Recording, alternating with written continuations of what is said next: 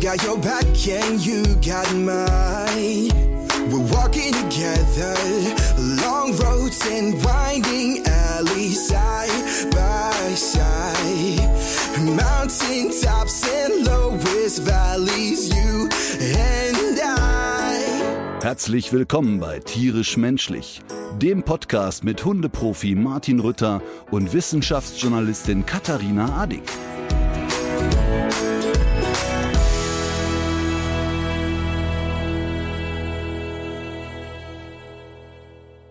Äh, ein frohes neues Jahr natürlich. Das wünsche ich dir auch. Ich habe Da kommt doch jetzt ein Aber. Da kommt doch jetzt wieder schon ein Aber. überhaupt nicht. Ich habe extra für uns in die Sterne geguckt, um für das nein. Jahres für das Jahreshoroskop 2024. Und du bist ja Terrier, Aszendent Hütehund. Und ich bin ja Urzeitkrebs, Aszendent Eichhörnchen. Und deswegen ergänzen wir beide uns ja auch so gut. Deswegen passt, passen wir so gut zusammen. Aha. Laut Palina Roginski. Ähm, nee, das habe ich selber gemacht. Ich habe jetzt mal jedenfalls mir das alles angesehen und zwar im Januar, da passiert was ganz Spannendes. Da wechselt der äh, Wassermann in die Pluto-Konstellation im vierten Hirschmond. Und das bedeutet, ähm, also ich sehe Konflikte auf uns zukommen. Auf dich ein Katharina? bisschen mehr. Bist du, bist du gerade in Geiselhaft und willst mir eine Botschaft schicken, ich soll dich irgendwo rausholen oder so? Ja, aber auch wer jetzt gerade vielleicht so durch die Rauhnächte auch ein Stück weit verunsichert ist und mehr über sich selbst und die Sterne herausfinden will, der kann mir auch Fragen schicken über meinen Instagram-Kanal und ich schicke dann eine Sprachnachricht mit dem jeweiligen Horoskop. Biete das übrigens auch für Haustiere an. Sehr Allerdings ist ja klar, nichts ist umsonst. Ich muss dafür eine kleine Aufwandsentschädigung nehmen von 300 Euro pro Nachricht ungefähr. Gut, gut. Aber die Nachrichten haben die wenigstens 100 Zeilen oder, oder 100 Wörter, 100 Buchstaben? Oder Ähm. nur Emojis?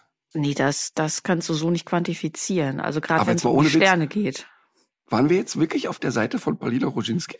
Nee, ich möchte dazu gar nichts sagen. Ich habe das jetzt einfach Aber ich mal. glaube, das, aber ich glaube, das wird der nächste Schritt von Palina sein. Das ist, äh, das ist wirklich sehr lustig. Lassen wir das so stehen, mein guter dass wir Vor beide in die Sterne gucken. Genau, also mein, mein, mein erster guter Vorsatz für, für das neue Podcast-Jahr ist mehr, mehr Wissenschaft und die, insbesondere die Folge mit Professor Gruber hat mich darin bestärkt, denn ganz offensichtlich Mhm. gibt es auch ein großes Interesse an solchen Themen in unserer Hörerschaft. Ja, total. Also ich habe mich auch darüber gefreut, dass ähm, auf die Folge von Achim Gruber so eine große Resonanz kam. Also ganz, ganz viele ähm, haben gesagt, krass, also, äh, also wie klar er Sachen formuliert, wie, wie nachvollziehbar die sind und wie absurd natürlich viele Sachen sind, die wir als äh, Hundemenschen scheinbar als ganz normal empfinden. Ähm, und eigentlich finde ich, dass wir auch ihn noch ein zweites Mal einladen können, weil das ist ja ein jeden Fall. unerschöpfliches Thema habe ich mich auch sehr darüber gefreut, dass also die Menschen hier nicht nur an Blabla interessiert sind, sondern auch wirklich Bock haben, ähm, tiefergehende Informationen zu bekommen. Und was der Achim geschafft hat, muss man ja mal ein Kompliment machen, dass er das sehr gut erklärt hat. Also dass Mhm. er äh, es geschafft hat, nicht in so einen Fachduktus zu kommen, dass man nicht mehr folgen kann. Ja. Das war eigentlich ganz schön. Und ich meine, äh, ä- ähnliches so mit Fachduktus erlebe ich ja jetzt seit Wochen. Ähm, ich werde wirklich, ich habe also ja schon oft in Wespennester gestochen. Ne? Also sei es der Weltmantel, sei es die Qualzucht, sei es die Schutzhunde, Leute. Aber was bei den Jungs in den grünen Lohnmänteln los ist in der Jägerschaft, das kannst du dir überhaupt nicht vorstellen.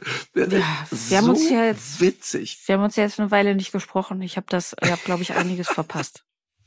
Das ist so witzig. Ich habe ein Video hochgeladen von einer österreichischen Tierschutzorganisation, die ähm, zeigt, wie bei einer Treibjagd ein Jäger seinen Hund misshandelt. Ne?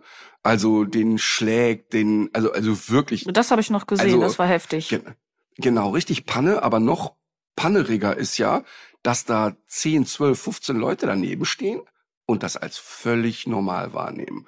Gucken hin, ja, hm, ach so, ja, und weiter geht's.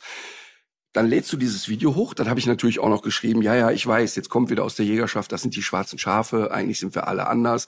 Spannenderweise stehen aber noch 15 Schafe daneben und die, die da hingucken, haben ja die gleiche Geisthaltung, sieht man ja. Und hab dann noch mal so zum Schafe Ausdruck sind ja auch Herdentiere. Ja, und da ist auch eh viel mehr, weil ist da eh viel los da in der, in der, äh, in dieser Schaft, nenne ich es mal. Das äh, ist aber ganz interessant, was da passiert. So die, die, die Umkehr ähm, der Fakten. Also das heißt, es wird dann sofort, also erstmal muss man sagen, ach, viele hunderttausend Leute haben das Video gesehen, ähm, viele Tausende haben es kommentiert, viele hunderte Nachrichten habe ich bekommen. Sehr interessant von vielen normalen Hundehaltern, die ihre ähm, Erlebnisse mit Jägern im Wald geschildert haben, also von Bedrohungen, ich knall deinen Hund ab und von eigenen Beobachtungen von ziemlich harten Misshandlungen den Hunden gegenüber. Ähm, aber natürlich auch viele Jäger haben es kommentiert oder einige Jäger haben es kommentiert. Und das ist sehr, sehr interessant, dass sofort die Fakten umgedreht werden. Also da wird dann, erstmal wird gesagt, ja, ja, statt so ein Video zu machen, hättest du mal eingreifen sollen. Also jeder Drof hat gesehen, dass ich das nicht gefilmt habe. Ähm, dann kommt, ja, ja, diese Hetze und Stimmungsmache. Also das heißt, selbst da, wo man auf einem Video sieht, was passiert, wird noch unterstellt, es ist im Grunde inszeniert, es ist im Grunde nicht die Realität. Und das ist ganz, ganz interessant, wie vehement ähm, das passiert. Also auch wieder mhm. massivste Drohungen kamen wieder äh, mit allem, ja, ja, du musst mir auch mal vor die Flinte kommen. Also solche Formulierungen. Ne? Also ganz, ganz spannend. Das hatte ich ja schon in deinen Sternen gesehen dass Konflikte auf dich zukommen. Ja, da hättest du mal Bescheid sagen sollen vorher. Aber es ist wirklich ganz interessant, ähm, äh, dass wirklich nur eine einzige Nachricht mich erreicht hat aus der Jägerschaft, die sehr differenziert war mhm. und die ganz klar gesagt hat, ja, genau das ist unser Problem. Was du da gezeigt hast, ist unser Problem, denn es ist keine Ausnahme. Es ist keine Ausnahme. Das, was du da gezeigt hast, ist leider noch sehr weit verbreitet. Zwangsapport immer noch üblich, harte Korrekturen an der Leine und, und, und.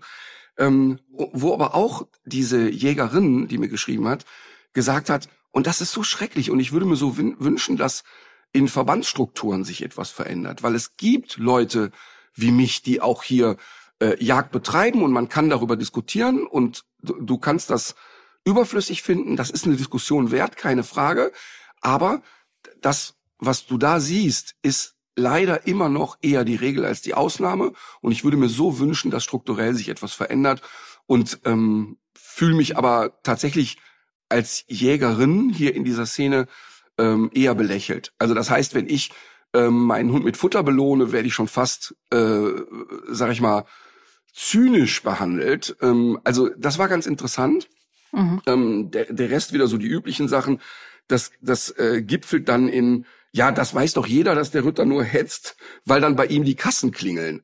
Und dann frage ich mich immer, da hatten wir ja schon oft das Thema, wer kommt denn jetzt bei mir vorbei und sagt, ah, okay, Sie haben da so ein äh, Misshandlungsvideo hochgeladen, äh, wohin soll man es überweisen? Hm. Ähm, auch ganz lustig ist, wenn dann Leute schreiben, der sollte mal lieber über Massentierhaltung und Qualzuchten aufklären.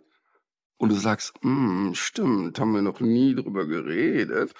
Und und dann, und dann die ganz Verblödeten, da gibt's ja dann auch ein paar, und die kann man nicht anders als verblödet nennen, schreiben dann, ja, ja, dass der Ritter ein Tierquäler ist, weiß man ja. Denn ähm, ich war, ich bin ja auf Mallorca und habe ein Video hochgeladen, wo ich, oder ein Foto hochgeladen, wo ich auf dem Golfplatz stehe. Und man sieht ja, dass der Herr Ritter in äh, Mallorca ist und offensichtlich seinen Hund an Silvester zu Hause alleine gelassen hat. Ähm, es sei denn, er ist mal wieder mit einem Privatjet rübergeflogen.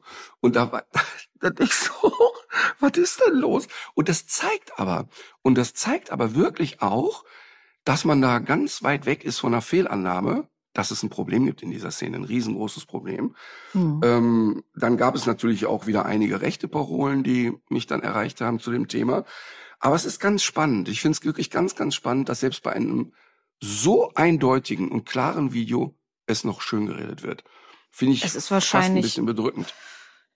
Ja, das ist wahrscheinlich auch so eine defensive Aggression, die dann hochkommt. Ja, und dann hat eine, eine, aber das eine ist Dame das, das Problem ist ja immer, wenn man, ja, äh, nur ganz kurz, das Problem ist ja immer, wenn man auf ein systematisches Problem in einer ähm, Szene hinweist, dann, es heißt ja nicht, dass jeder genau Jäger, jede Jägerin sowas macht. Aber zu sagen, das ist ein Einzelfall, ist ja eben ganz offensichtlich auch nicht richtig. Überhaupt nicht. Und, und zwei Sachen und, können gleichzeitig wahr sein. Es kann auch viele Jägerinnen und Jäger geben, die es komplett anders machen. Total, total, genau. Und deshalb habe ich auch, ich kommentiere ja in aller Regel diese Kommentare nicht, aber es hat eine Frau, die scheinbar auch Jägerin ist, in ihrem in ihrer Story ähm, das dementsprechend kommentiert, ja, aber wir sind doch nicht alle so. Und da habe ich auch genau darauf geantwortet und habe gesagt, das habe ich auch nicht gesagt. Ich habe nicht in dem Mhm. Post gesagt, alle sind so, aber es gibt ein strukturelles Problem. Und ich habe Aber ja, ja Dutzende Jagden mitgemacht und ich habe dieses strukturelle Problem persönlich erlebt. Und Ja. die letzte Drück und die letzte Drückjagd, die ich mitgemacht habe, ist noch keine fünf Jahre her. Das heißt also, mir wird ja immer unterstellt, ich hätte vor 30 Jahren äh, Mhm. Jagden begleitet und wäre da irgendwie noch im Neandertal stehen geblieben. Und das ist eben krass. Und da muss man das Thema muss man auch angehen, das ist ganz klar. Ich glaube, wahrscheinlich werden auch zwei Dinge immer zusammengezogen, dass du ja auch die Hobbyjagd insgesamt hinterfragst und jetzt auch noch auf diese Missstände hinweist. Mhm. Und daraus wird dann schnell gemacht, äh, der Ritter hasst die Jäger, schert alle über einen Kamm Ja, ja. und genau. ähm, ist da total undifferenziert. ja, ne? und das, und das, das ist, glaube ich, so, weil die Emotionen dann so hochkommen. Genau, also die Grundannahme ist, ähm, also die, die st- stellen mich ja immer dar, als wäre ich der Mächtige, der auf dem Thron sitzt und so Mhm. herabschaut auf das niedere Volk und dann so lustgesteuert den Daumen runterdreht und sagt, okay, ähm, warum auch immer, ich mag die Farbe grün nicht, da knüppel ich jetzt ein. Und das ist natürlich völlig töricht. Ähm, das zeigt aber auch ein bisschen die eigenen Denkstrukturen. Also das, das heißt also, wenn man davon ausgeht, dass die Leute so drauf sind, muss man sich auch ein bisschen hinterfragen. Ich finde es aber, ich finde es aber wirklich ganz, ganz äh, interessant, ähm, wie viele Nachrichten und auch Videos ich jetzt bekommen habe zu dem Thema. Äh, ganz spannend und ähm, vielleicht geht man es dann jetzt auch noch mal ein bisschen tiefer an. Ja, wahrscheinlich ist es auch gut, wenn man dazu nicht nur ein Gespräch führt, sondern vielleicht auch ein paar mehr, könnte ich mir vorstellen. Genau. Ähm, Das heißt also, du hast mit dieser Sache so ein bisschen auch den Jahreswechsel und die Feiertage, äh, die restlichen bestritten? Oder Nee, ach, wie sah das bei dir aus? Ja, ach, nee. Eigentlich hatte ich äh, teilweise auch sehr lustige, sehr emotionale Erlebnisse. Also zum Beispiel hatte ich ein sehr emotionales Erlebnis. Ich steige in ein Taxi ein und ich und ich quatsch ja so unglaublich gerne mit Taxifahrern, weil ich immer, ähm, ich möchte immer mit denen plaudern, weil man über die Region so viel erfährt. Das ist total schön eigentlich. Und das mache ich natürlich auch immer hier mit den mallorquinischen Taxifahrern. Ich komme immer eigentlich mit denen ins Gespräch. Und ich steige hier ins Taxi und Katharina, es gibt so Gerüche, ich bin sehr, sehr geruchssensibel, ne? Ähm, Und das weiß ich aber auch, deshalb bewerte ich Gerüche nicht über. Aber wenn du in ein Taxi steigst und der Schweißgeruch ist so bestialisch, dass dir die Tränen in die Augen steigen, was machst du jetzt? Du kannst ja auch nicht, also ich, ich wollte eigentlich wieder aussteigen, Mundatmung. aber das kannst du ja nicht bringen, ne? Du kannst ja nicht sagen, also ich, Hecheln. Genau, und, und dadurch, ich hatte so 20 Minuten Autofahrt vor mir und dachte, ach du Scheiße, ach du Scheiße, ach du Scheiße. Da habe ich Fenster runtergemacht und dann, es, es wurde aber einfach nicht besser. Und das Gute war aber, dass der so nett war. Wir haben total nett geplaudert. Aber, zu, aber ich konnte dann eben, weil ich die ganze Zeit durch den Mund gehechelt habe, ähm, das war so schlimm, das war so schlimm. Kennst du das? Dass du in so einer Geruchssituation gefangen bist und kommst da nicht raus? Ja, ich, ja, ja, wahrscheinlich schon. Ich habe jetzt aber kein konkretes Boah, ähm, Ereignis vor Augen. Das war wirklich schlimm. Aber ich, weil ich in so lustiger Giggelstimmung war, als ich da einstieg, habe ich es dann auch gut überstanden. Und die Giggelstimmung kam durch eine Durchsage im Flug. Und zwar bin ich mit einer Airline geflogen, die nennt sich Discover bei Lufthansa. Ne? Und ich hatte davon nie gehört und bin aber damit geflogen. War ein sehr preiswerter Flug. Und während des Flugs kam folgende Durchsage. Ich habe mir extra aufgeschrieben. Sehr geehrte Damen und Herren, wir als Airline haben natürlich auch ein Interesse, einen CO2-Ausgleich zu schaffen. Und nicht zuletzt möchten auch wir alle entsprechenden Maßnahmen ergreifen. Deshalb können Sie hier heute fünf Euro spenden, um diese Maßnahmen zu unterstützen. Das ist, die Airline sagt, wir möchten gern was machen, aber es wäre richtig geil, wenn Sie das finanzieren könnten. Ich habe, aber ich habe wirklich, mir ist so richtig so, kennst du dieses, Pff, da man so losprustet? Sensationell, einfach sensationell. Wie dreist kann man sein? Das ist einfach. Das ist wirklich. Weißt du, dann sollen sie die. Schnauze halten. Dann sollen sie einfach gar nichts sagen. Sollen wir einfach nichts Ja. sagen, so, ne? Sehr, sehr lustig. Wie war denn deine, dein Jahreswechsel so? Wie hast du die Zeit verbracht?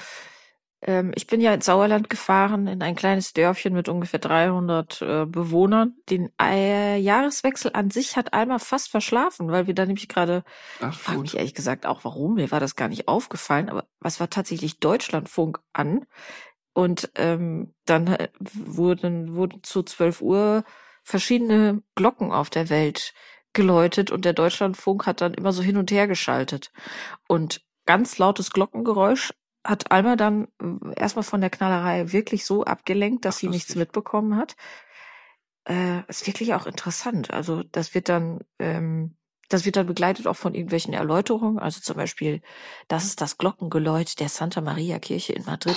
Sie werden, äh, die Glocken werden im Überschlagverfahren geläutet. Uh. Und so geht's dann irgendwie weiter, minutenlang.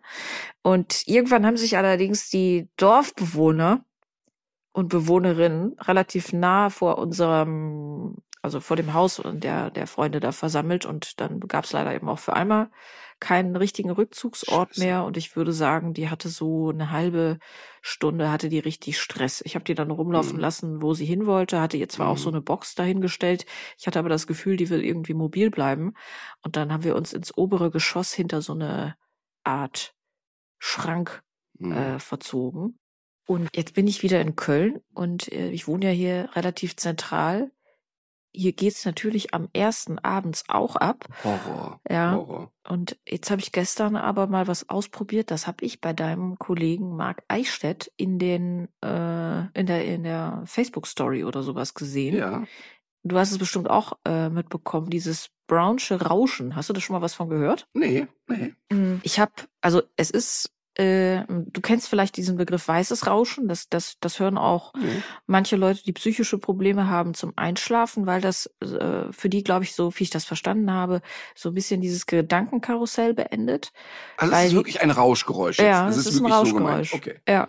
Mhm. Und ähm, dieses braune Rauschen wird es auch genannt, hat allerdings nichts mit der Farbe zu tun, glaube ich, sondern mit irgendeinem Physiker, der, weiß nicht, wahrscheinlich irgendwie diese Frequenz entdeckt hat.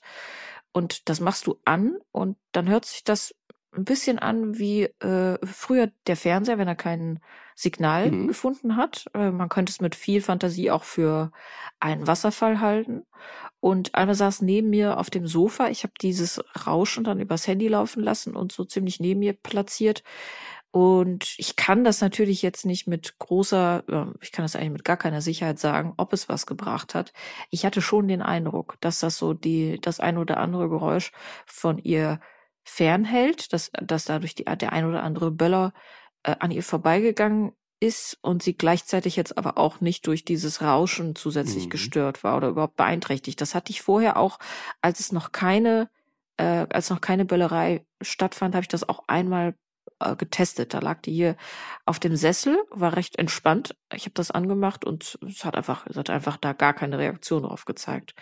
Fand ich interessant. interessant. Ich habe mir der dazu jetzt ich habe mir dazu jetzt noch gar keine Studien oder irgendwas angeguckt. Das äh, würde ich jetzt ganz gerne mal nachholen. Aber äh, wenn es so wenig schadet wie bei Alma, ist das vielleicht auch was, was der äh, ein oder die andere Hundehalterin auch mal ausprobieren möchte.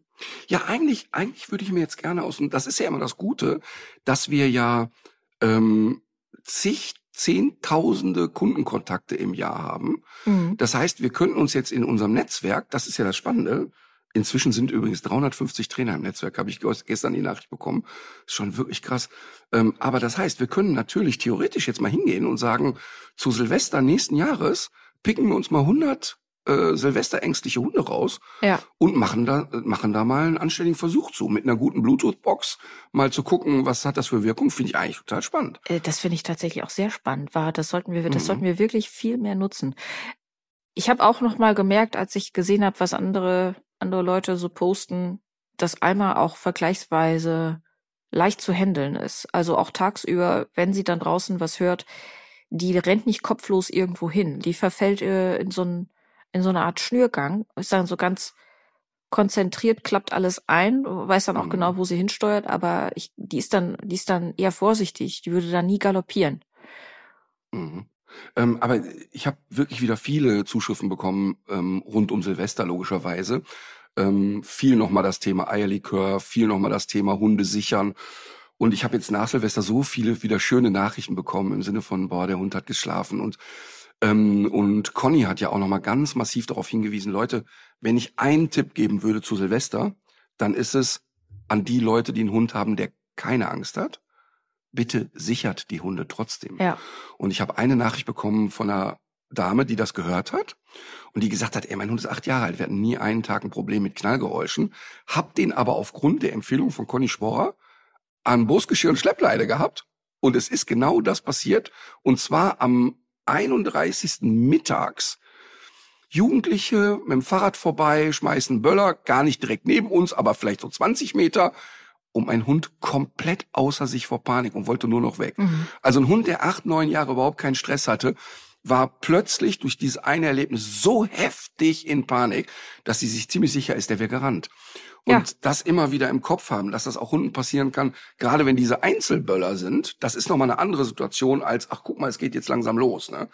Ähm, Und es das gibt ist eigentlich wirklich ein Riesenthema. Und es gibt ja auch manchmal so Kettenreaktionen, die man sich vorher nicht ausdenken kann. Ich bin ähm, Genau. tagsüber am 31. mit Alma und noch einer jungen Boxerhündin gelaufen. Die ist jetzt elf Monate alt, kommt aus dem Tierschutz, hat auch, äh, war unglaublich abgemagert. Also die hatte wirklich, ähm, von wenn du da von oben drauf geguckt hast, sah die aus wie ein Meerschweinchen. Der geht's jetzt schon sehr, sehr viel besser. Die ist auch sehr lustig drauf. Ähm, deswegen war die auch an Brustgeschirr und Schleppleine äh, irgendwann tat es einen Knall im Wald und dieser Knall hat vier oder fünf Rehe aufgescheucht, die dann wiederum unseren Weg gekreuzt haben. Mhm.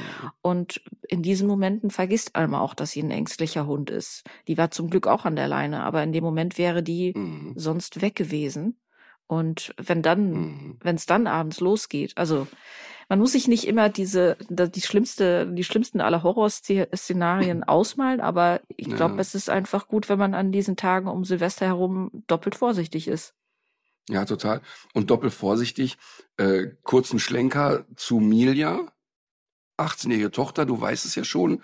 Ähm, wir hatten hier kurz drüber gesprochen, mit Rucksack auf Weltreise unterwegs. Ähm, wie sich das für so eine 18-Jährige gehört, alleine. Ähm, was ich eh schon sehr mutig finde. Und die hat ja dann wirklich auch äh, über die Schießereien in Panama, hatten Mhm. wir, glaube ich, schon gesprochen. Ja, und dann erreicht mich am 20. morgens um 5 Uhr äh, der WhatsApp-Call. Ey, ich bin hier in einem Dorf in Vietnam und ich könnte mir vorstellen, ich habe mir einen Knöchel gebrochen. Ah, Scheiße. Äh, wie jetzt? Ja, und weißt du, was das Schlimmste ist? Ich habe nicht mal eine coole Geschichte dazu. ja, wie jetzt? Ja, andere verletzen sich auf so einer Weltreise, indem sie vom Büffel umgerannt werden oder sonst was. Ich bin beim Aussteigen aus dem Bus umgeknickt. Das war ihr, ihre einzige Sorge. Und die Fotos, ne? Der Fuß so dick wie ein Fesselballon. So, und jetzt war die aber, und das finde ich ganz Ach so, interessant. ich dachte, die wären vom Roller gefallen oder hätte, die hätte einen Rollerunfall gehabt Das so. hätte sie sich auch gewünscht im Nachhinein, weil dann hätte sie, Ah. ich zitiere wörtlich, eine coole Geschichte hinten dran. Aber Mhm. Auch weiteres Zitat, wie räudig ist die Geschichte bitte? Ich steig aus dem Bus aus und knick um. Und die, und die hat ja da alles, alles gemacht, ne? Was weiß ich, aus 50 Meter Höhe gesprungen und alles, was man so machen kann. Und sagt, beim Busfahren umgeknickt. Aber, ähm, so lustig sich das jetzt im Nachgang anhört, wenn du dir so vorstellst, die ist dann eine Stunde von dem nächstgrößeren Ort entfernt, bricht sich ein Mhm. Knöchel und jetzt hast du im Kopf meine kleine Tochter, was macht die wohl? Und was die gemacht hat, ist, die ist dann ins Hostel, also die ist in, mit so einem Nachtbus in ein Dorf gefahren, ist dann mit dem 15 Kilo Rucksack auf dem Puckel ins nächste Hostel gehumpelt ähm, Oh. und hat sich gedacht, ach, ich leg mich mal drei Stunden hin, vielleicht ist es ja gar nicht so schlimm und konnte dann aber vor Schmerzen nicht schlafen. Hat dann das nächste Krankenhaus gegoogelt, was eine Autostunde entfernt war, hat dann parallel, die ist durch ihre Balletttanzerei, hat die immer ein bisschen Probleme mit den Füßen, hat dann Mhm. äh, schon parallel dem Orthopäden in Deutschland eine WhatsApp geschickt, ihn informiert, dass sie wohl jetzt zum Röntgen fährt und ob sie ihm mal die Röntgenbilder schicken könnte. Also aufgeräumter im Kopf kann man gar nicht mehr sein. Hat sich Das dann stimmt aber wirklich. hat mich dann gefragt, ob 20 Euro Taxifahrt okay wäre, weil in Vietnam kostet eine Stunde Taxifahren exakt 20 Euro. Hat sich in ein Taxi gesetzt, ist in den nächsten Ort gefahren, also wir reden nicht von einer Stadt, sondern von einem Ort, ist dann da reingehumpelt. Keiner sprach auch nur ein Wort Englisch in dem kompletten Krankenhaus. Ähm, hat dann mit einem mit so einer DeepL-App ähm, dann sozusagen in Vietnamesisch erklärt, was ihr passiert wäre. Und sie hätte gerne Röntgenbilder, aber sie hätte gerne keine Behandlungsform. Denn das würde sie erstmal gerne klären wollen. Währenddessen waren wir schon mit FaceTime verbunden. Und dann hat der äh, vietnamesische Arzt gedacht, ach, wenn der Fuß schon in meiner Hand ist, könnte ich den doch mal in die richtige Position schieben. Scheiße, nein. Und Gott sei Dank hat dieses Kind so viel Biestigkeit in sich, dass der Arzt das bereut hat. Ähm, also die hat ihm dann sehr deutlich zum Ausdruck gebracht, was sie will und was nicht. Und ich kann dir echt nicht sagen, wie cool die war, ne? wie gut die das gemacht hat. Und die hat wirklich Schmerzen gehabt. Dann habe ich ja parallel ähm, äh, versucht, naja, okay, der Knöchel ist gebrochen. Das ist also, das habe selbst ich mit meinem Leinenverständnis auf den Röntgenbilder gesehen. Ähm, dass da ein Stück vom Wadenbein unten abgeknickt ist, konnte wirklich jeder sehen. Okay, und wie geht's jetzt weiter? Das Krankenhaus dort sagt, ja, da machen wir jetzt mal einen Gips da drum. Natürlich ein Gips, den man nicht gebrauchen konnte. Ja, dann ein Hotel organisiert. Dann ist sie mit dem Taxi da ins Hotel. Und jetzt geht's erstmal richtig los. Ähm, dann musste die in dem Hotelzimmer sich irgendwie ein Brotmesser kommen lassen und sich den Gips wieder abmachen, weil die Zehen Mhm. vorne schon so geschwollen waren, weil der Gips viel zu eng war. Dann Mhm. hat sie sich mit dem Brotmesser den Gips wieder abgefräst. So, und dann natürlich parallel im Austausch mit dem Orthopäden hier, der die Röntgenbilder gesehen hat und gesagt, also er würde dringend zu einer OP raten, das sollte man jetzt nicht konservativ behandeln. So, dann brach die Heulerei los. Und zwar nicht wegen Schmerzen, sondern weil sie so wütend war, dass sie die Reise unterbrechen muss. Ja, ja. Und dann ging es aber los. Jetzt sollst du die nach Deutschland transportieren. Und da möchte ich mal dem guten alten ADAC äh, ein echtes Kompliment machen. Wir hatten so eine Reiseversicherung abgeschlossen über ein ADAC, so eine Auslandsreiseversicherung. Und dann erreichst du wirklich 24 Stunden jemanden sofort, der sofort Himmel und Hölle in Bewegung setzt. Also es war wirklich toll. Also zu Anfang haben die nicht verstanden, was ich wollte. Dann haben die immer gesagt, ja, der, der Arzt muss das und das ausfüllen. Und dann habe ich immer gesagt, Sie verstehen das nicht. Der Arzt spricht kein Englisch und der Arzt hat nach dem Gipsen aktiv die Milia aus dem Krankenhaus geschoben. Also einfach nur gesagt, Mhm. hier kostet 72 Euro, bitte die Behandlung bezahlen und dann verlassen Sie jetzt das wiederkommen. Krankenhaus. Genau. Ja. Ja. weil du musst dir das so vorstellen, da wo die Milia behandelt wurde, lagen auf dem Boden ungefähr 20 Menschen verstreut, die alle Notfälle waren. Also das war Mhm. wirklich, das hat nichts mit unseren Verhältnissen hier zu tun. Also Klingt aber auch schon so ein bisschen nach unseren Verhältnissen zum Teil. Also ja, in deutschen aber ich- Krankenhäusern. Ich, äh, bei allem Zynismus, glaube ich, ist das noch Mhm. mal eine Schippe drüber. Okay. Und die haben auch einfach, dann habe ich versucht, da anzurufen nochmal und gesagt, hören Sie mal, äh, ging alles nicht. Ne? Das heißt, der ADAC hatte jetzt so im Kopf, wir müssen alle Regularien ausfüllen, Mhm. damit die Kosten übernommen werden. Die haben also nicht verstanden, dass es mir darum nicht ging, sondern dass die bitte nur organisieren, dass die fliegen kann. Okay, dann hatten wir es irgendwann und jetzt wird's wirklich lustig. Dann brauchst du eine Fit Fit for Fly Bestätigung. Die die Airlines nehmen den Patienten nur mit, wenn ein Arzt zertifiziert, dass der Patient transportfähig ist. Mhm. Und das ist natürlich total, Oh. ab, total absurd, weil wir reden von einem gebrochenen Knöchel und nicht Ja. von, einer, von einem Herzinfarkt.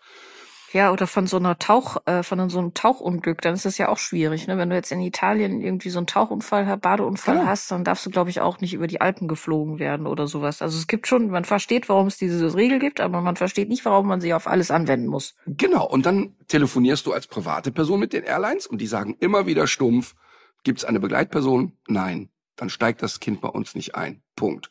Hat das Kind Gehhilfen? Nein. Dann steigt das Kind bei uns nicht ein. Das kannst du dir echt nicht vorstellen. Und dann Hm. ist genau das, wo meine Lobpreisung auf die ADAC Auslandskrankenversicherung kommt. Die haben Himmel und Hölle in Bewegung gesetzt und in exakt 36 Stunden war das Kind in Frankfurt am Flughafen äh, munter und wohl behalten mit einem dicken Knöchel. Ähm, stinke sauer, dass es die Reise unterbrechen musste. Ja. Und tapfer wie die Hölle, dann direkt morgens ins Krankenhaus und 48 Stunden später operiert. Und jetzt kommt eigentlich der Humor, wo ich sage, na, vielleicht hat man in der Erziehung auch etwas falsch gemacht. Ich habe die gefilmt, als die im Aufwachraum wach geworden Ja, ist. das habe ich gesehen. Und es ist, Das ist, die wird also, ne, da kriegt die ja, da kriegen die ja, was weiß ich, Propofol und hast du nicht gesehen? Wurde dann halt mhm. operiert, kriegt zwei Schrauben rein, wie das halt so ist. Das ist äh, Standardoperation, alles gut. Kind wird wach und Vater hat nichts Besseres zu tun, als natürlich zu gucken, was erzählst du denn jetzt? Ne? Das habe ich mir tatsächlich auch gedacht. Die Tatsache, dass du auch direkt ein Handyvideo gemacht hast, die ist, lässt auch schon tief blicken. Pass auf, und sie lebt ja seit vielen Jahren fast schon militant vegan, wird wach und Milja, wie geht's dir? Boah, jetzt kann ich einen Burger essen. Dreht sich um, schläft weiter. Zwei Minuten später kommt der Kopf hoch kannst du mir mal an der Nase kratzen? Und die hat ja zwei gesunde Hände. Ja, ja, komm. Dann sollte ich der mit dem Finger in der Nase kratzen. Das Video ist schon sehr lustig. Sie schläft weiter. So, pass auf, und jetzt wird's wirklich lustig. Dann wird sie wach, ist aber in so einem Halbschlaf und beginnt die Hymne vom FC Köln zu singen. Ja. Liegt also da, liegt also da komplett belämmert im Aufwachraum mit Schläuchen am Körper und singt da, mir stand zu dir FC Köln. ich bin erstickt vor Lachen, ich konnte nicht mehr. So, pass auf. Dann habe ich das äh, sozusagen ähm, an meine Kontaktpersonen vom FC Köln geschickt ne? und habe gesagt, pass auf, bitte nicht öffentlich machen, aber schaut euch dieses Video an. Die sind wirklich, die, die haben so einen Spaß gehabt, das glaubst du gar nicht. So, und jetzt geht's noch eine Schippe weiter ich habe ja immer große Bedenken, wenn meine Kinder selber Instagram-Profile haben und TikTok-Accounts und irgendein Zeug da hochladen. Und in aller Regel halten die sich sehr brav daran, dass es private Accounts sind, wo Leute erstmal eingeladen werden müssen. Jetzt hat mhm. Emilia aber scheinbar, ohne dass ich es wusste, einen TikTok-Account angelegt und hat selber das Video hochgeladen, wie sie belämmert FC Kölle singt. Hm. hat in einer Nacht 500.000 Views da drauf. Was? Und alle haben den FC verlinkt und alle haben sich gefreut, wie doof. Und, und dann kam es natürlich, wie es kommen musste, weil du hörst mich im Hintergrund reden und gackern. Kam natürlich, wie es kommen musste, dass die ersten schreiben, äh, können wir kurz darüber reden, dass im Hintergrund die Stimme von Martin Luther zu hören ist. Aber das Video ist wirklich so witzig. Aber das zeigt einmal mehr und das, und das fand ich echt schön, dass ja die eigenen total verpimpelten Kinder, wenn es drauf ankommt, keinesfalls wehrlose kleine Kinder sind, sondern so einen Plan haben einfach. Weißt also, also einfach dann so völlig sich zu helfen wissen, absolut klar gestrickt sind, eine Lösung haben, also nicht da sitzen und sagen, was mache ich denn jetzt, sondern die mhm. hat das einfach total gut organisiert und gelöst.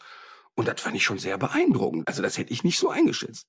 Ne, also, ja. also mir schickt dann aktiv der Orthopäde eine WhatsApp und sagt, schon mal, die Röntgenbilder. Ich denke, hä? Also ich, äh, äh, hä? Also die hatte dann einfach alles organisiert. Das fand ich schon echt beeindruckend. Ja, und wie es sich dann gehört, zwei Tage nach der OP natürlich Silvesterparty, ne? Hm. Gab's, dann, gab's dann auch keinen Stopp. Das ist echt Wahnsinn, Wahnsinn, Wahnsinn. Aber bist du jetzt auch vielleicht im, insgeheim äh, ein bisschen froh, dass jetzt diese, diese Weltreise jetzt auch erstmal wieder so ein bisschen vorbei ist? Ja, die Betonung liegt auf erstmal, denn als der ähm, Arzt dann kam und äh, nach dem Rechten schaute, als sie wach war, war die erste Frage, kann ich Silvester Alkohol trinken? Und die zweite Frage war, wann kann ich wieder los? Mhm. Und das ist auch so. Also das wird in sechs Wochen schon verheilt sein. Und die tingelt Ach so, ach so, pass auf. Dann, ja, in sechs Wochen kannst du eigentlich wieder los. Sie, Kalender raus. Ah nee, Rosenmontag in Köln bleibe ich noch. Was auch leicht fehlgeprägt auf den Karneval.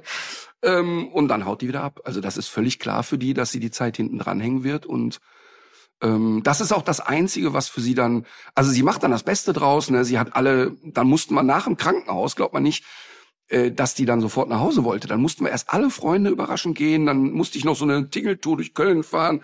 Äh, alle Freunde wurden überrascht und keine Ahnung. Also die ist dann sofort im Partymodus ähm, und hat so eine so eine unglaublich große Resilienz gegen Stress und macht dann sofort das Beste daraus. Also das ist wirklich sehr gesund. Aber das sind schon stark. ganz, das sind aber ganz, das, das sind doch ganz eindeutig die Rittergene, ja, oder voll. nicht? volle Lotte. Ich muss da schon auch an dich und an deine Schwester denken. Ja, total. Und dass die, ne, ja, und also dass die, dass die robust ist, ne, und nicht so memmig, das weiß ich. Aber was mhm. ich unterschätzt habe, dass die jetzt inzwischen auch so erwachsen ist, dass die sich organisiert bekommt. Also, dass die Mhm. wirklich hinbekommt, was mache ich, wenn die Kacke am Dampfen ist. Und das fand ich sehr beruhigend. Also fand ich für mich irgendwie auch so für die Zukunft sehr beruhigend. So, jetzt gehen wir mal kurz weg hier von den väterlichen Schwärmereien. Ich habe etwas Überraschendes für dich. Wir sind jetzt wieder beim Thema Hund. Ich habe selber etwas sehr Überraschendes erlebt und möchte dich und euch alle daran teilhaben lassen. Mhm. Ähm, denn ich habe ja hier immer gesagt, ähm, äh, oder wir haben ja schon mehrmals über vegane Ernährung geredet bei Hunden. Und ähm, ich werde bei Zeiten auch noch mal meinen Ausschnitt hochladen, als ich im Sat 1 Frühstücksfernsehen saß vor drei oder vier Jahren. Habe ich ja, als Lewis Hamilton verkündete, er ernährt seinen Hund vegan, habe ich mich ja richtig massiv lustig gemacht darüber. Und habe gesagt, wie blöd kann man bitte sein? Ähm, das ist doch völlig wieder natürlich. Und ähm, dann wurde ich ja von einigen Leuten angeschrieben und gesagt, hör mal, du hast ja echt Dünnpfiff geredet. Es ist natürlich möglich, einen Hund vegan zu ernähren. Hab mich dann damit auseinandergesetzt und siehe da, es ist tatsächlich möglich. Es bedarf eines Aufwandes und man muss sich damit auskennen. Man kann jetzt nicht einfach dem Hund nur noch Möhren geben. Ähm, und dann haben wir ja angefangen, uns damit zu beschäftigen, war an der Tierärztlichen Hochschule in Hannover, haben da Interviews gemacht und so weiter. Und jetzt war ja eigentlich die Idee, dass wir erstmal einen veganen Snack rausbringen, weil das ist ja sowieso unverfänglich. Also dem Hund als Belohnung eine Möhre zu geben, ist ja ganz einfach. Ähm, und haben ja jetzt ein bisschen angefangen zu gucken, kriegen wir vielleicht sogar ein Vollfutter hin. Und dann hieß Mhm. es immer, ja, ist schwierig, die Akzeptanz der Hunde ist dann nicht groß, die, der Geschmack ist dann schwierig und so weiter und so fort. Okay, dann war also klar, es wird vielleicht schwierig, aber wir gehen es jetzt mal an. Und dann kriege ich irgendwie ein paar Tage nach Weihnachten von Fresco irgendwie von den Jungs da eine Mail. Ey, pass mal auf, wir haben eine kleine Überraschung für dich. Hundefutter im Anmarsch. Und dann bekam ich frisch aus dem Labor die ersten tutti kompletti fertigen veganen Futter geschickt. Und zwar mit allem Zip und Zap. Ein Nassfutter vegan, Ja. alles, alles drin, was man braucht, tipptopp. Und zwei, drei verschiedene Ausführungen. Und dann habe ich einen Test gemacht, habe mit Emma und Luna erstmal drei Tage rumprobiert. Also wie kacken die danach, wie gerne fressen die das. Und dann hat sich total rauskristallisiert, dass beide unabhängig voneinander eins der beiden Futter total blöd fanden. Also das, weißt du, die Emma fristet dann so, hm, weiß ich nicht, unterbricht aber das Fressen, guckt mich an und sagt, hör mal, dein Ernst jetzt? Ähm, Luna hat einmal drüber geschlägt und gesagt, nee Leute, da bin ich echt raus. Aber eins von denen waren die wie die Berserker drauf. Also richtig Mhm, Bock mhm. darauf gehabt, Top-Code abgesetzt. Das, das reicht natürlich noch nicht für einen Test. Ne? Also wir werden Mhm. wieder hunderte Hunde äh, sozusagen mit hunderten Hunden das testen. Aber ich war so Mhm. richtig, what? Wir stehen schon an dem Super. Punkt.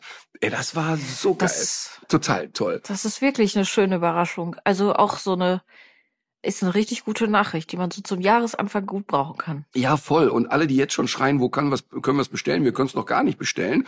Ähm, also es ist jetzt von den Laborwerten top. Also wir müssen ja dann immer äh, checken, sind, äh, wie sieht die Keimbelastung aus, wie, äh, wie viel muss ein Hund davon eigentlich fütter, gefüttert bekommen, damit alle Nährstoffe in ihm sind und so weiter. Ähm, Mhm. Wie geht das ganze Verfahren? Also viele, viele Prozesse, bis ein Futter auf den Markt kommt, vergeht Zeit. Ne? Ähm, aber ich habe so damit gerechnet, dass ich ja vielleicht im Herbst 24 die ersten Testdinger kriege oder so. Und jetzt sind wir genau Ja. ein Jahr früher als gehofft. Also das ist wirklich Super. geil. Und die, und die hatten es echt zurückgehalten. Die hätten mich, die haben mich bewusst nicht auf dem Laufenden gehalten, haben gesagt, okay, komm, wir puzzeln mal.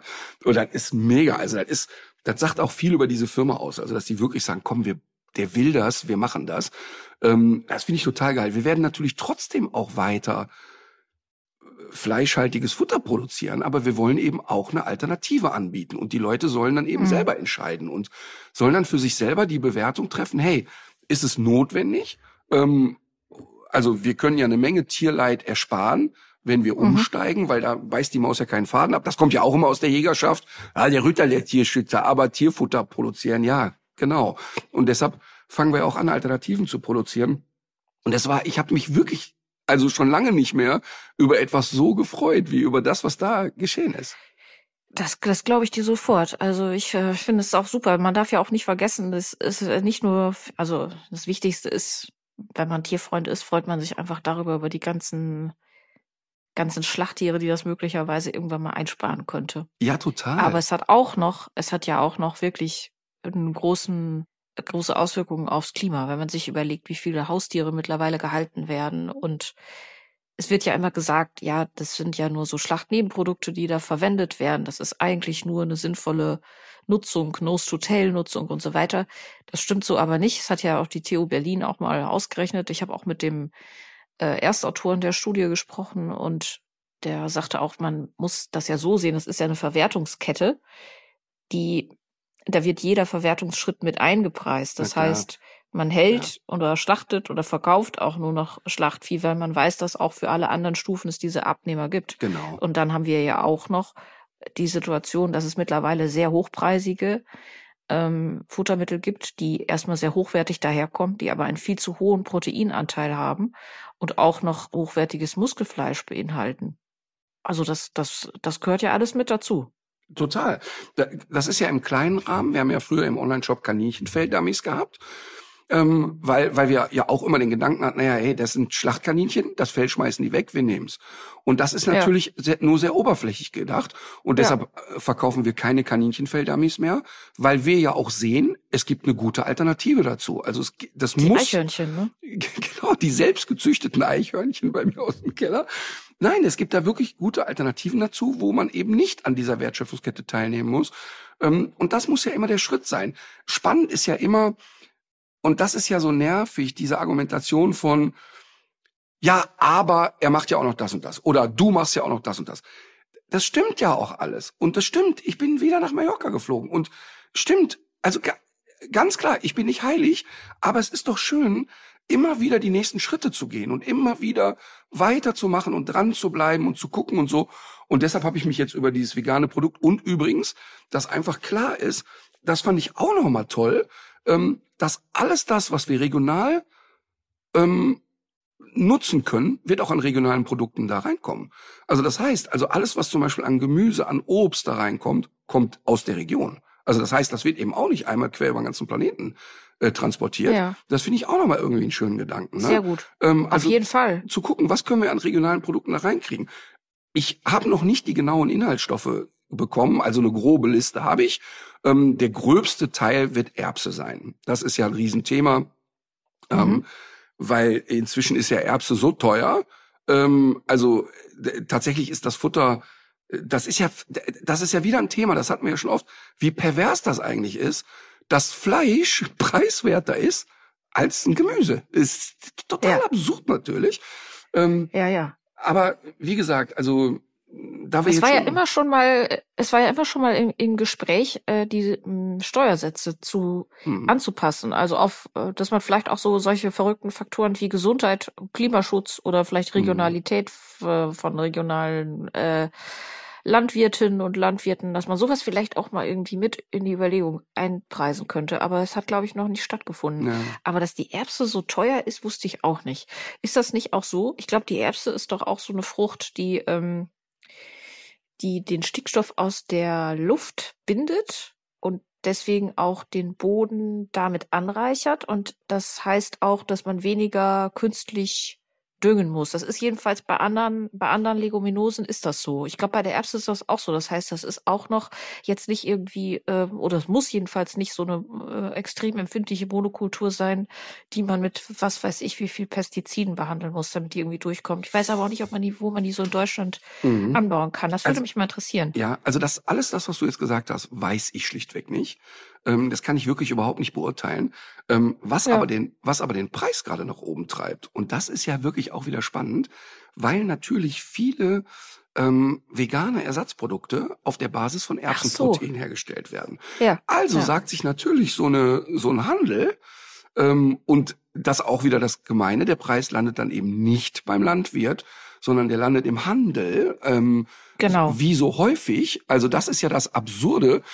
Ähm, ja. Da kann ich ja wirklich nur sagen, da hat Markus Wipperfürth auch nochmal ein interessantes Video zu gemacht zu den Biokartoffeln, die er gemacht hat, wo er gesagt hat, hey, ich mache hier Biokartoffeln als Experiment und krieg im Handel für 100 Kilo 3,50 Euro. Wie soll, wie soll das gehen? Ähm, und hat dann mal eine mhm. Rechnung aufgestellt, wie viele Leute an dem Prozess beteiligt sind und so weiter.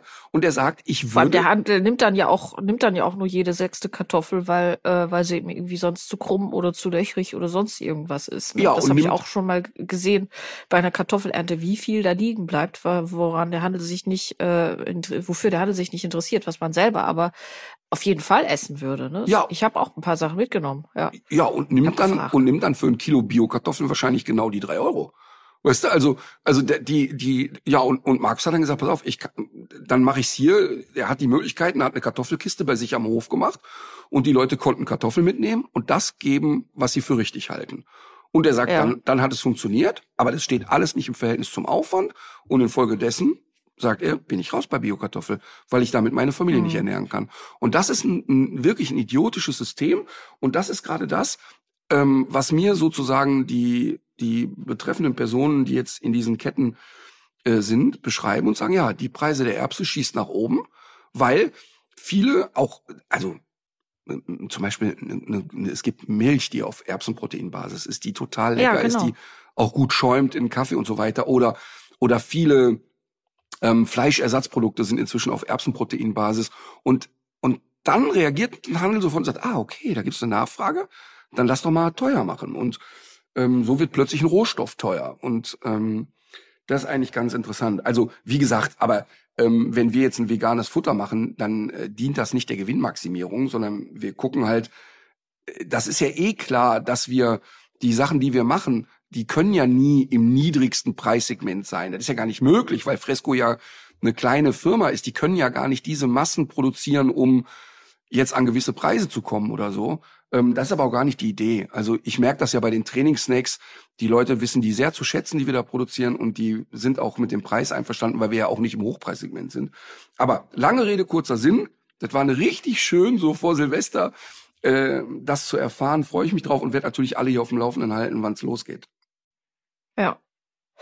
Uns hören ja auch ein paar Leute aus der Landwirtschaft zu. Ich habe übrigens neulich auch mal eine eher kritische Rückmeldung bekommen, ähm, weil auch da war so ein bisschen, da war irgendwie in einer Aus Ausgabe hängen geblieben, warum äh, stellt denn der Landwirt, wenn er so viele Schweine hält, nicht einfach weniger ein?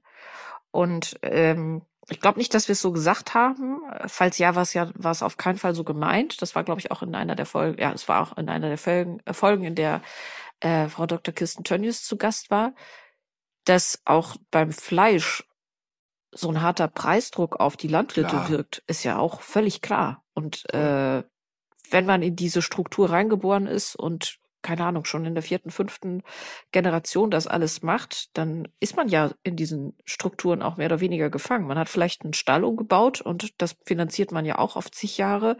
Total. Das ist, das ist eben nicht einfach so gemacht. Und ist ein systemisches Problem. Ja, aber mich würde deswegen auch, mich würde deswegen auch wirklich mal eine Rückmeldung zur Erbse interessieren. Mhm. So, dann äh, haben wir äh, viele Themen gehabt. Was ich ja in diesem Jahr schon sehr vermisse, ist das Rasseporträt. Richtig. Musst du nicht vermissen. Kommt jetzt, Gott sei Dank. Ich hätte eins dabei. Ach, wie schön. Äh, ja. Toll. Also ich glaube, äh, da haben jetzt ja viele auch sehr lange drauf gewartet. Wir hatten, ja. wir hatten doch eigentlich lange kein Rasseporträt mehr, oder? Vertue ich mich. Nee, stimmt. Wir hatten ja mit in der Folge mit Conny Sporrer gab's ja diesen Gustav Ganz Moment wieder von dir. ich würde in der nächsten Folge übrigens, das habe ich mir auch so ein bisschen vorgenommen, ähm, so substanzielle Kritik, die es ja auch ab und zu mal gibt, dass man die vielleicht noch mal so ein bisschen präsenter macht. Also ich habe jetzt zwei Zuschriften bekommen zu einer Folge, äh, die jetzt schon so ein paar Wochen alt ist. Die würde ich in in einer der nächsten Aufzeichnungen, wenn wir jetzt nicht gerade einen Gast oder mhm. eine Gästin haben, würde ich die ganz gerne mal etwas ausführlicher finde ich gut, weil behandelt, es, wenn ich, du damit einverstanden bist. Bin ich total einverstanden, denn ich gehe davon aus, dass es ausschließlich Kritik an dir sein wird. Ich könnte mir nicht vorstellen, dass der heilige Herr Ritter hier in irgendeiner Art und Weise kritisierenswert wäre. Ja. nee, wofür auch? genau. So, es ist die Standardnummer 47. Fox Terrier. Der Rüde erreicht eine Widerristhöhe zwischen 44 und 50 Zentimetern, die Hündin zwischen 42 und 48 Zentimetern. Mhm. So Emma-Höhe, nenne ich jetzt mal. Zur Verwendung. Es handelt sich um einen Treib-, Hüte-, Wach- und Hofhund. Heute auch vielseitiger Arbeitshund und angenehmer Familienhund. Ach, jetzt hast du es mir versaut. Wieso? Wenn, ja, wenn nicht angenehmer Familienhund gekommen wäre, ne, hätte ich schon eine kleine Vermutung gehabt. Ja? Äh, soll ich sie schon äußern? Oder willst du erst noch mal, soll ich, soll ich mal äußern? Ähm, ja, das würde mich jetzt wirklich interessieren, weil das wäre jetzt ja sehr früh. Ja, das wäre sehr früh. Ähm, Gehe ich recht in der Annahme, dass dieser Hund, wenn ich jetzt bei ruckzuck wäre, würde ich erstmal sagen, nicht ganz, sondern, und du würdest sagen, Habe ich nicht geguckt, weiß ich nicht. Ente. Ach so, ah, verstehe. Mhm. Und ja, fast Ente, aber es könnte Entle sein. Wow. Wir reden vom Entlebucher Sennen, oder? Ja, Hey, so. Let's, let's call me Profi. Ja, aber wie? Ja, das ist Intuition.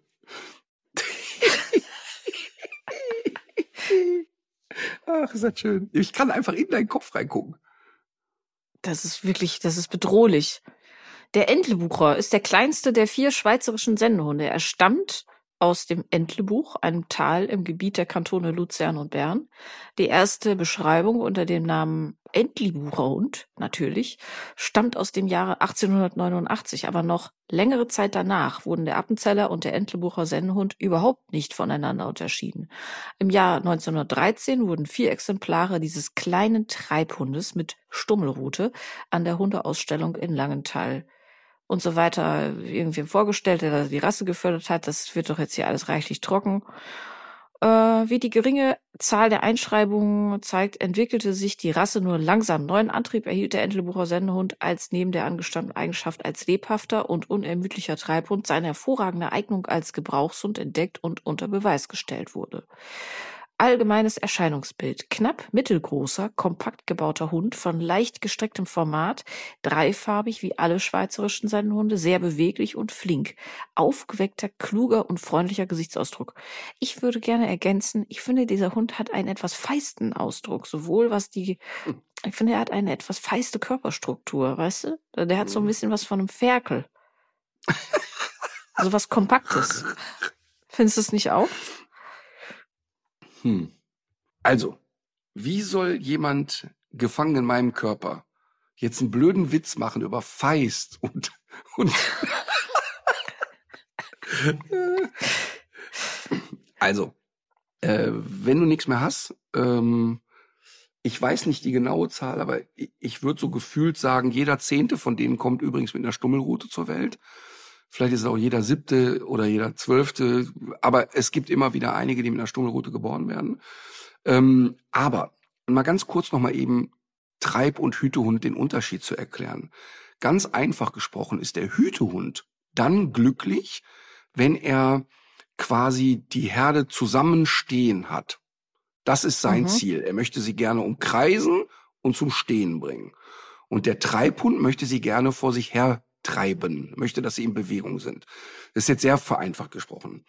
Und dass der Entlebucher auch nur eine Sekunde geeignet sein könnte zum, zum Hüten, stelle ich mal in Frage, so wie es den heute gibt, weil der Treibhund doch sehr stark in ihm verwoben ist und sehr stark verankert ist. Die Hunde sind sehr, sehr wachsam, sehr, sehr territorial und ähm, äh, es mögen mir jetzt alle wieder verzeihen, die ein anderes Exemplar auf der Couch liegen haben, aber ich würde ihn als ein wenig gut guten, gut geeigneten Familienhund bezeichnen. Ist also nicht gut geeignet als Familienhund. Ähm, das ist für mich und bleibt für mich ein typischer Haus- und Hofhund, der gut aufs Haus aufpasst. Und Folgendes passiert eigentlich immer. Ich kann dir wirklich sagen, dass 99 Prozent der Anrufe, die uns erreichen beim Entlebucher, der Hund äh, beißt uns in die Füße, der Hund beißt uns in die Hüfte, ähm, Mhm. der Hund springt uns an, der Hund beißt in die Arme, der Hund wird sehr unleidlich, wenn wir uns bewegen. Und deshalb ähm, passiert es eben häufiger bei den Kindern. In aller Regel kommen die Leute zu uns und sagen, ja, wenn die Kinder im Garten wild rumherrennen, rennt der Hund hinterher und beißt ihnen in die Füße. Mit, mit beißen ist jetzt nicht gemeint verbeißen, schütteln, erlegen, sondern rein und rums, blauer Fleck oder Loch, wenn's doof läuft. Ähm, weil der das einfach diese Rennerei nicht ab kann. Und wenn, möchte er gerne die Rennerei strukturieren. Da kommt der Hütehund mhm. sehr stark durch. Dieses Beißen aber in die Ferse und in die Hüftbereiche ist eigentlich ziemlich klassisch für die Treibhunde. Ähm, die Hunde haben wahnsinnig viel Energie, sehr viel Kraft, haben alle durch die Bank weg eine, eine, eine sehr geringe Sensibilität, sind sehr robust, sehr unerschütterlich. Also alles das, was für ein Haus- und Hofhund super gut ist, aber eben für Lieschen Müller als Hundehalterin oder Jupp Schmitz eben überhaupt nicht geeignet ist. Die sind sehr schroff in ihrer Art, sehr grob in ihrem Spiel, sehr wenig feinsinnig, möchten auch nicht viele Wiederholungen haben, möchten alleine entscheiden. Ganz super Hunde, sehr urwüchsig. Hast du als Hundetrainer richtig Spaß dran und denkst, wow, guck mal, so kann ein Hund sein. Aber das hat wirklich nichts mit einem guten Familienhund zu tun, weil die Hunde viel zu eigenständig, viel zu hart, zu schroff sind. Ich bin mir ganz sicher und ich kenne auch Entlebucher, die total smart sind, die super mhm. nett sind. Aber das Gros dieser Rasse ist halt eben genau wie gerade beschrieben. Und das ist für einen durchschnittlichen Hundehalter im Grunde nicht gemacht. So wie, mhm. so wie ich ja zum Beispiel ich mag die Deutschstrater gern oder ich mag den ähm, den äh, großen Münsterländer so gern und finde das wirklich super Hunde. Das ist aber eben nicht ein Anfängerfamilienhund. Das ist, da muss man sich schon ein bisschen auskennen, da muss man schon wissen, was man tut. Da darf man auch nicht zart beseitet sein, also so, ach, wir diskutieren mal, wer macht jetzt als erster und so. Das geht bei diesen Hunden einfach nicht und zu denen gehört auch der Entlebucher und deshalb möchte ich da eine deutliche Warnung aussprechen, wenn man eigentlich nur so einen Hund haben will, der so mitdödelt, ist dieser Hund nicht geeignet. Und wenn der, wenn der, äh, sag ich mal, nicht erzogen ist, hast du eben nicht den Hund, der nur Kuchen vom Tisch klaut, sondern sehr, sehr klare Ansagen macht. Und das mhm. ist dann gerade mit Kindern im Haus, ist das äh, meistens nicht gut. Das ist wirklich interessant, weil es sehr, sehr gut äh, zutrifft auf einen äh, Hund, der äh, war auch in der Junghundegruppe mit Alma. Also ist jetzt schon über zehn Jahre her. Und äh, die hatten genau dieselben Probleme. Die sind, das war, glaube ich, war eine kleine Familie. Der Hund hat die Frau beim Joggen regelmäßig in die, in die Waden gebissen. Mhm. Und die waren wirklich extrem äh, frustriert auch darüber wie, wie sich das, also war das, weil sich das Training auch als sehr, sehr schwierig erwiesen hat. Ich habe die dann irgendwann Jahre später nochmal im Wald getroffen. Da wirkte das alles tatsächlich sehr viel harmonischer. Ich glaube, die haben das gut in den Griff bekommen. Genau, aber das, das war hart. Das war ja. hart, glaube ich. Ich glaube, die haben dann da sehr viel, sehr viel Energie und Genau. Haben sie dann da reingesteckt. Die haben nicht, nicht aufgegeben. Aber das war wirklich mit Alma nicht zu vergleichen. Aber das ist auch ein ganz wichtiger Punkt, den du sagst. Ich sage damit nicht, dass diese Hunde nicht trainierbar sind. Und ich sage mhm. nicht, oh Gott, oh Gott, oh Gott, oh Gott. Das ist nicht, ich habe nichts gegen diese Hunde. Ich, Im Gegenteil, als Trainer denkst du, oh, wow. Ne? Aber ähm, wir müssen ja immer die Zielsetzung haben, wenn wir über Familienhunde reden, dass die Menschen sich Hunde kaufen, wo klar ist, das kann man mit so einem durchschnittlichen Know-how gut regeln und mit einem durchschnittlichen Anspruch an das eigene Verhalten kann man das gut handeln. Und zu denen mhm. gehört der Entlebucher eigentlich nicht. Und ähm, das muss man wirklich ganz klar sagen. Wir hatten bei den Unvermittelbaren, hatten wir so einen, der sich dann zu guter Letzt in die erwachsene Tochter der Familie verbissen hatte. Also wir reden dann von schweren Verletzungen. Und dann haben wir diesen Hund ähm, um ihn vermitteln zu können, ist er dann zum Andreas Gomsi gegangen, einem Trainer von mir.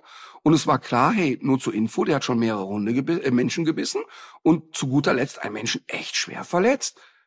Es gab bei Andreas nicht einen Tag ein Problem. Nicht einen mhm. fucking Tag gab es eine Situation, wo der Andreas dachte, ui, ui, jetzt müssen wir uns aber die Ritterrüstung anziehen. Null.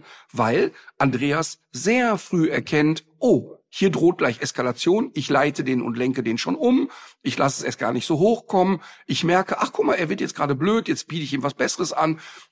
Das musst du aber können. Und das, das, das ist mit Training alles wirklich gut machbar.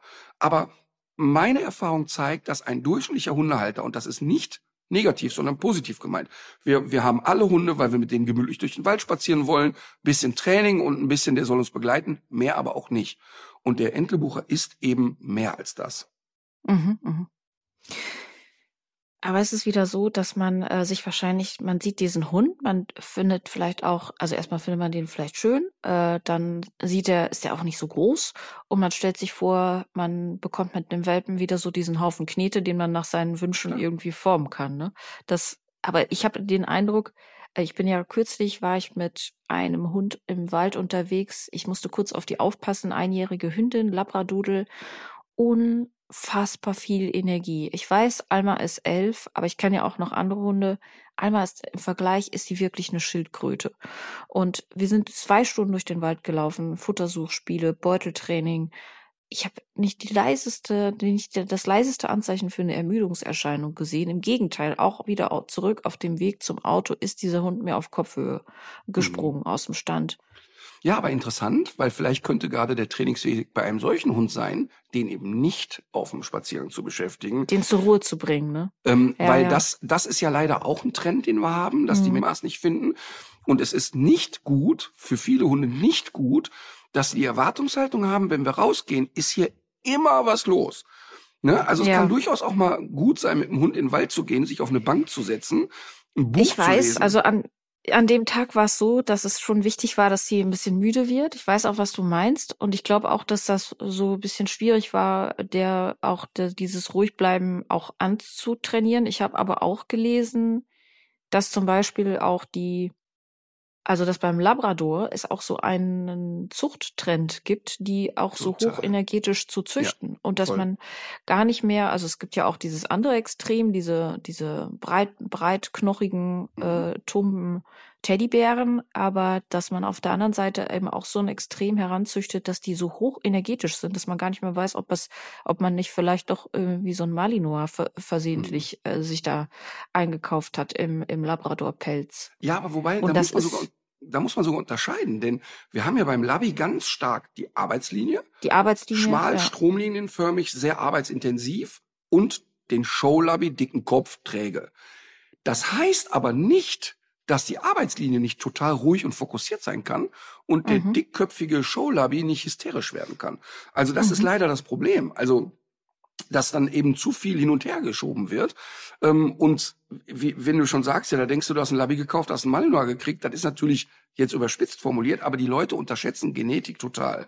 Du bist als Hundetrainer drei Viertel der Zeit damit beschäftigt, einem Hund etwas abzugewöhnen, einem Hund etwas abzugewöhnen, wo er explizit für gemacht wurde. Und die Leute unterschätzen das einfach. Das ist und bleibt nun mal so, wenn du dir einen Mali kaufst, ist das ein Malinois. Und da kannst du noch so viel richtig und gut machen, das bleibt nun mal so ein Hund. Und das ist ja auch gut so, deshalb wollen die Leute ja so einen Hund haben. Und genauso äh, muss ich, kriege ich für mich das Lachen nicht aus dem Kopf, wenn jemand mit einem Berner Sennenhund bei uns zum Agility kommt und so irritiert darüber ist, dass der nach drei Hürden sagt, hör mal, gibt's ja irgendwie eine Ecke, wo ich mich hinlegen kann? Und äh, ja. das ist natürlich ein Teil der Genetik. Und wenn und wenn die Leute dann kommen und sagen, ja, ich habe einen Jack Russell, der ist ein bisschen aufgeregt. Ach echt? Also das, das muss man wirklich wissen und das ist wieder ein Grund mehr für Hundeführerschein, für Aufklärung, dass man den Leuten immer wieder erklärt, ja, natürlich gibt es total coole Mallis und äh, und super Hunde und so weiter, aber du musst wissen, was du tust, wenn du einen solchen Hund hast. Und wenn du das nicht weißt, hast du ein Problem.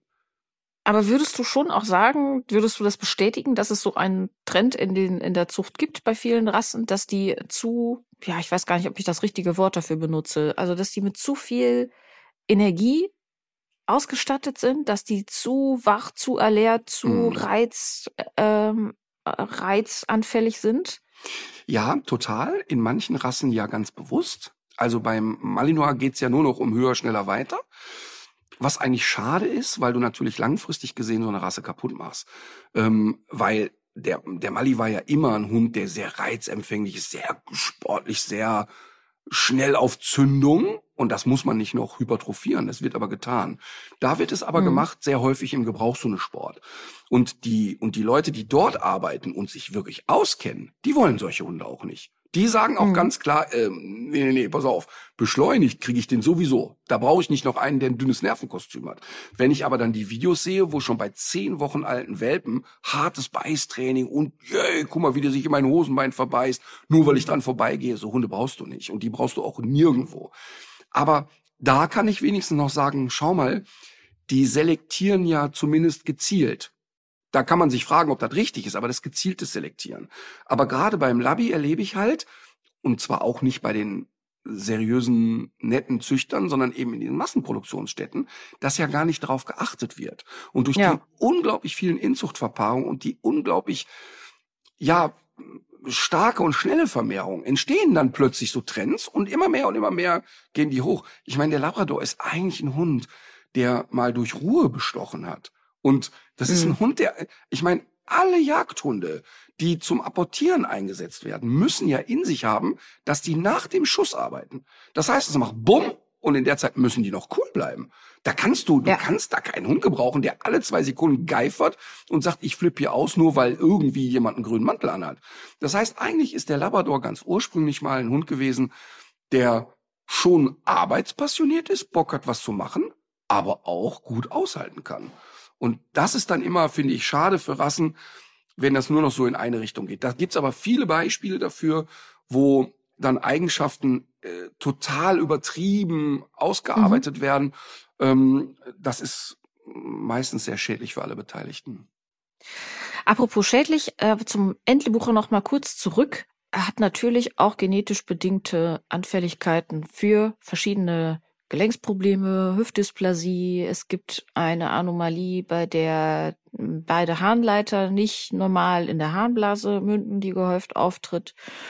Äh, das heißt, auch dieser Hund ist durch die Rassezucht auch von genetischen gesundheitlichen Schäden betroffen. Mhm. Okay, ja. Wahrscheinlich werden wir auch hier kaum eine Rasse jemals auflisten können, wo wir sagen, da gibt's so überhaupt keine Probleme. Ne? Ja. Ja. Willst du einen Tipp des Tages loslassen? Ja, äh, würde ich wollen. Ich komme, Ich hab- kann ich jetzt schon sagen, mit was sehr Profanem, aber Ja, äh, ich habe auch eine sehr profane Sache ähm, und eine Sache, die äh, ich finde, ich glaube, ich habe schon mal drauf, ich glaube, ich habe schon mal drauf hingewiesen. Ich bin jetzt, als ich aus dem Sauerland zurückgefahren bin, bin ich einfach wieder so gut unterhalten und informiert worden durch das, was ich da bei WDR 5 äh, gehört habe. War übrigens auch der einzige Sender, den ich da reinbekommen habe. Es war erst ein längeres Radiostück Stück über den Luftraum und wie der sich, also wie sich dort so, so Konflikte widerspiegeln, aber auch welche Vorstellungen Religionen vom Himmel haben, fand ich wirklich sehr schön gebaut, sehr aufwendig produziert, durchdacht, viele verschiedene O-Töne, hat mir gut gefallen und danach hat, ähm, hat einer der äh, WDR-Sprecher hat aus Sherlock Holmes vorgelesen. Da gibt's diese Reihe Lies mir was vor. Und ich habe damit so schön diese, diese, diese räudige Autofahrt durch das graue, regnerische Sauerland verbracht und das war richtig toll. Und all das gibt es ja für jeden Menschen einfach so. Es gibt ja die ARD Audiothek, da kann man das alles nachhören und da gibt's diese tollen Angebote jederzeit verfügbar, wann immer man sie haben möchte. ja, grundsätzlich ist, ist halt nur, wenn man in der ARD-Mediathek etwas sucht. Ja, die Mediathek, ich weiß, darüber haben wir viel gesprochen, aber die Audiothek ist auch, auch was das betrifft, besser. Okay. Und ähm, das wird dich interessieren. Ich habe ja seit, ich habe noch nie einen eigenen Backofen gekauft und jetzt habe ich gedacht, jetzt bin ich ja 42 Jahre alt, jetzt kann ich mir das vielleicht mal leisten. Und ich habe noch nie auf etwas so viel Energie verwendet wie auf die Auswahl dieses Backofens. Also ich habe bestimmt drei Tage auch hin und her überlegt, für welche Funktion ich mich da jetzt entscheide. Kann er Und- Dampf, kann er Dampf garen? Mm, Nee, da, da habe ich mich zum Beispiel dagegen entschieden. Es ging darum, soll er Dampf garen oder soll er eine Airfry-Funktion haben, Ah. eine integrierte? Und weil ich jetzt so viele Leute auch um mich herum habe, die so ein Airfry-Gerät haben und Mhm. das sehr aus, äh, ausführlich nutzen, ich aber leider gar keinen Platz oder wir gar keinen Platz Mhm. für sowas haben, was jetzt, finde ich, wirklich eine sehr kluge Idee, das Also- über das in den Backofen zu integrieren. Du hast dich also, du hattest die Wahl zwischen knusprigen Pommes oder leckerem Spargel. Und da hast du dich Richtig. halt für die Fritten entschieden. Okay. Absolut, weil den Spargel kann ich auch in der Pfanne machen. Und ich Ja. finde sowieso so Dampfgarn, ja, ja, schonend und so weiter. Aber, aber wenn man, wenn man jetzt mal ehrlich ist, wenn man die Wahl hat zwischen was Gedämpftem und was Frittiertem, Mhm. Da ist das doch eigentlich eindeutig, was Ja. man lieber hat. Und ich bin richtig Fan von diesem Gerät. Ich sage jetzt natürlich nicht, welche Marke das ist, aber was ich noch als Tipp loswerden wollte, es ist ein Backofen der Energiestufe A+. Und tatsächlich ist der Energieverbrauch bei A+ noch mal um 30 Prozent geringer als bei A. Hättest du das gedacht? Nee. absolut. Das fand ich viel. Ja, total. Also ich bin ja bei der, bei dem Thema, ähm, äh, sozusagen, ich hatte ja hier über meine Küchensuche schon mehrmals gesprochen. Wir sind jetzt fündig geworden. Wir haben jetzt den Dealer unseres Vertrauens gefunden. Ja. Und ich werde hier noch ausführlich darüber berichten, weil ich äh, ja schon den Glauben an die Serviceleistungen verloren habe und habe zwei Menschen getroffen, die das wirklich genau so gemacht haben, wie ich es gerne gehabt hätte.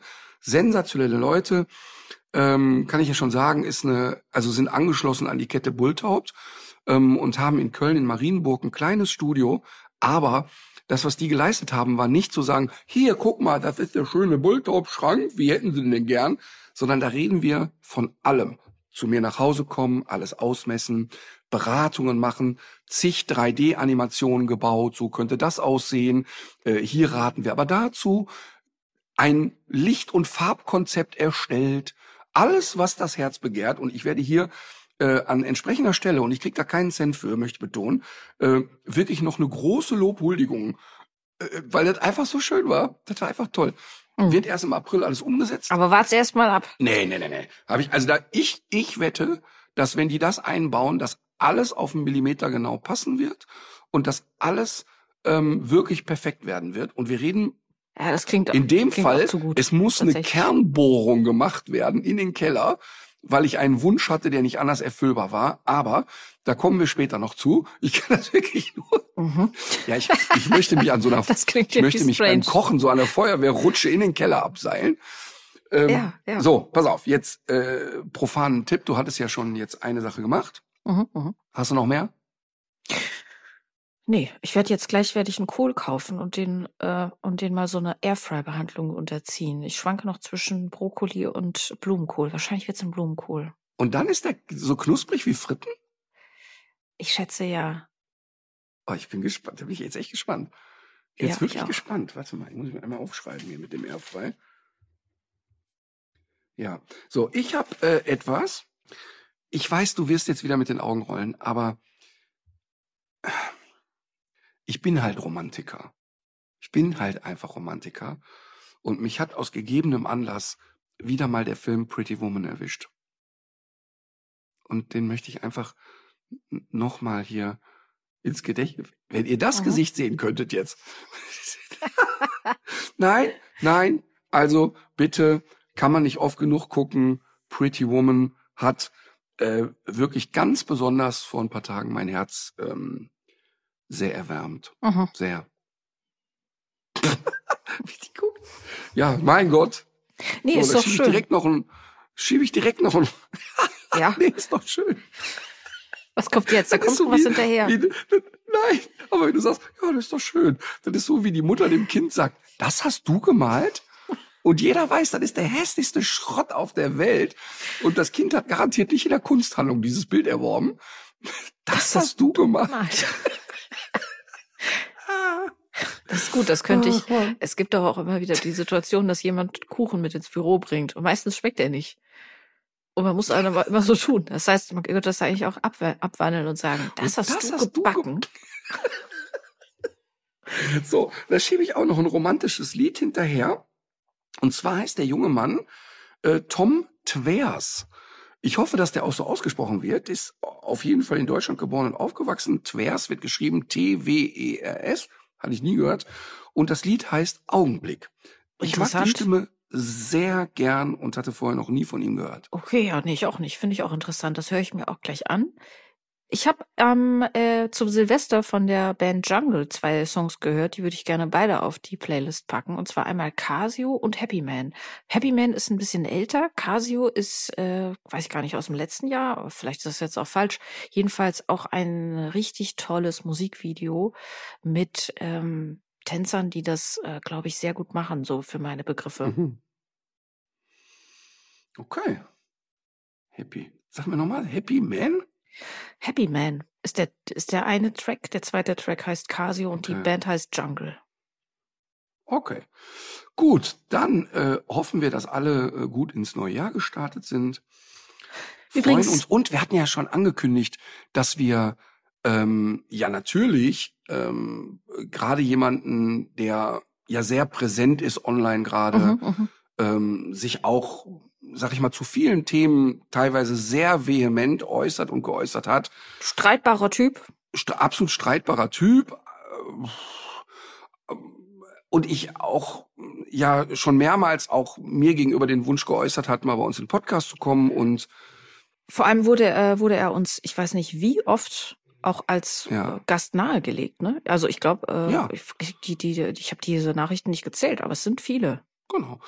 Ja, und genau diesen Menschen werden wir hier bald hören. Ich freue mich drauf. In diesem Sinne, legt euch wieder hin. Legt euch wieder hin.